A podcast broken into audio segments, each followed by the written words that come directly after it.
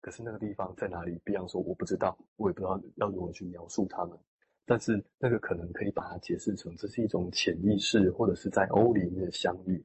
那这样的相遇，即便在时间、在空间，个案跟治疗师都分开来了，可是那个东西它存在，阿屯它存在的那个表现出来的方式，就很有可能就是这个个案他所说他想要知道的这个客体跟空间化的客体的关系是有什么关系？那或许我们用呃比较可能比较可以熟悉的就是。那客体跟它的内在客体是什么关系？就是有一个痕迹，那个痕迹我们看不到，可是它却存真实存在的。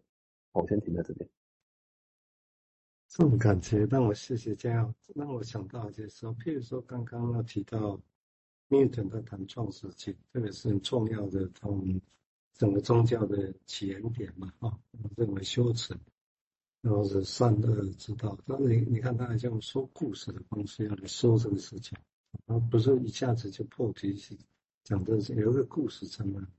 那这个当然我想讲会更贴近的，以台湾来讲，比如说我们也提过，比如说以禅宗，它就很多的公案的故事，它叫公案呐，哦，那其实就是故事，然后用的故事，比如一个老和尚看见一个。跟一个年轻人上啊，然后一个女孩子要过河，然后老和尚就帮忙背着过河。啊，过河之后，小和尚就这么说：“那、你不能说不能进女色，对啊。呵呵”当然，这个故事就说：“哦，那我已经放下来了，怎么还没放下？”OK，好，那这个指的是什么？那放下指的是什么？我那次意图要去描绘那个人。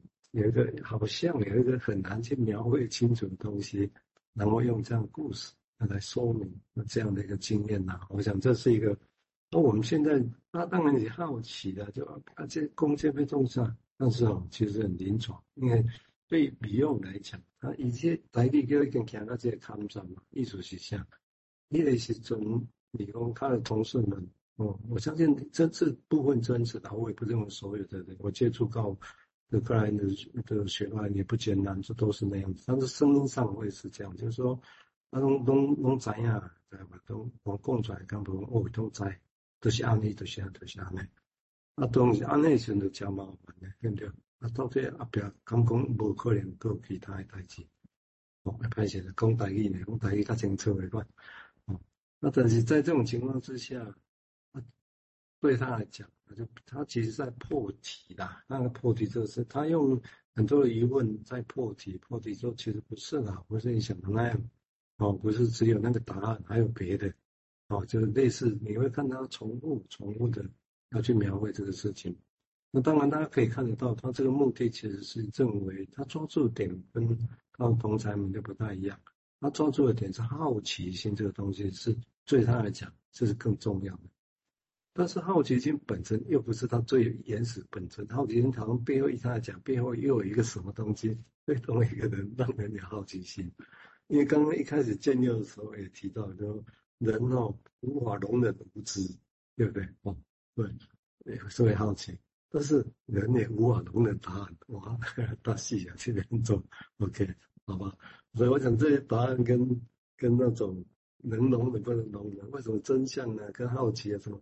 为什么你看他会有这么多的冲突点？我觉得是在这个地方，就是其实有可能我们很难容忍无知，所以我们有答案，但是我们又真的很难容忍真的答案。啊，是这个是很，这个就在这种冲突冲击之下，我觉得让人应该也可以说让人更丰富来一个这样来想。好，我们接下来请建立和建立的说明，谢谢。对啊，就是一一下子我想要知道答案，一下子我想要知道更多的问题哦，那些。这些都很丰富嘛，那这些丰富就刚刚讲到，呃，李昂吼，他其实在讲话，他都拿数学的术语来比喻吼，那甚至他年轻的时候会想要用一个数学的表格啊，然后来描述精神分析从开始吼，他到这个人他能够使用精神分析的历程是什么，他想画表格，可是画到后来他就放弃表格了。那我想的是。或许哦，在这种过程，就是很多收集很多很多的 positive，很多知道的这个实数啊，收到尽头了，才发现说，哎，我还需要另外一个空间，另另外一个坐标，哎，所以他他他就拿拿那个数学说的复数这个 i 来试图去扩张更多。那那有可能是要要有足够多的 positive，我们才能看到说啊，有一个感受到有一个那 negative 的需要，就是一个空间。我在那个空间我们碰不到，但是我们知道它在那里。那以下是 Beyond 的回应哦，Beyond 说，我怀疑啊，我们之中是否有人会知道，就是前面的问题是啊，这个客体跟这个空间客体的关系是什么？哈，他说，因为我们是如此无常、如此短暂的。人们感觉我们这个团体在这次会议之前就已经存在了。如果你认为日历为你提供足够的衡量标准，那你可以输入任意数量的年份。但年份这种事，就是太阳、地球绕着太阳转一圈嘛，是非常微不足道的计时方法。同样的，从洛杉矶到罗马的距离也太短了，因此时间和空间的测量根本不够。这两个空，这两个东西，时间跟空间，我我必须借用务实的语言。他已经，他离开咨商室，进入了时空。那但是要找到几何空间的坐标，这已经够困难了。笛笛卡尔坐标系就是我们熟知那个 x 加 y 啊，x 轴 y 轴，它可以定一个坐标，然后让让那些几何的问题化成方程式，哦，可以让它做到这件事情。但是要形成这样的系统，花费了几百年的时间。然后是在一个偶然法情况下发生的。那这两个时空特质，这两个或者说灵魂，还是说个性所进入的这个时间跟空间的坐标，非常难以描述。我再次强调，我甚至无法给予一个确切的名称。如果我们试图想象，在两千多年前，相对微不足道的时间里，会占据什么东西？会占据这个空间？谁？或什么占据了我们现在所说的罗马那个那个空间？即使我们的想象力也不是自由的，但同样的情况也适用于引号罗马所占据的这个空间，以及这个空间在两千多年后将变成什么样子。正如我说，这是一个相对微不足道的时间跨度。就绝对空间而言，天文学家认为，当太阳系绕着银河系中心周转一周的时候，它就完成了它的旅程。我听到的最新估计，这一周呢，要的距离是一点零八亿光年，就是光的速度走了一点零八亿哦，这是一个很长很远的时间。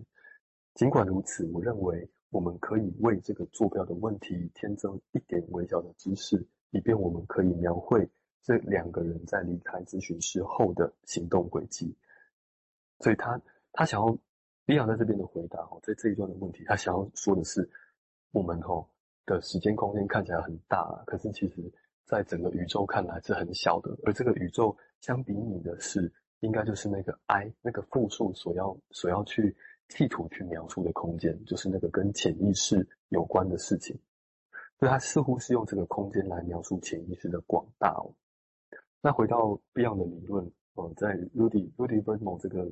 呃，比利时的分析师他写的《Reading Beyond》里面呢，有一些描述的片段。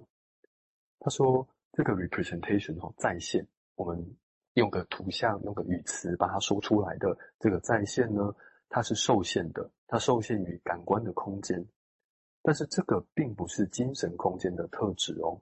Beyond 认为，我们创造了三维空间、三度空间的一种表现形式，好好让我们对。情感体验的思考成为可能，尽管心灵空间是它是不可知的，可是三维精神世界的 representation 它可以允许幻想，因此某些东西可以被投射，可以被涵容。可是如果没有这个三维空间的 representation 这个再现呢，投射就会进入一个太大的心理空间，就是在无尽的幻想中到处去找可能，而非只可以看到眼那个再现。然后从那个地方开始想事情，所以这种无限的空间里面可能会引发精神恐惧，还有精神病性的反应。所以落入缺乏这种有限的容纳空间的，会变成到处散落的碎片，散落和消散的距离，似乎与精神错乱的程度有关。就像在精神病的个案中呢。他们分布在整个疗程中，甚至数年。就那个意思是，在讲一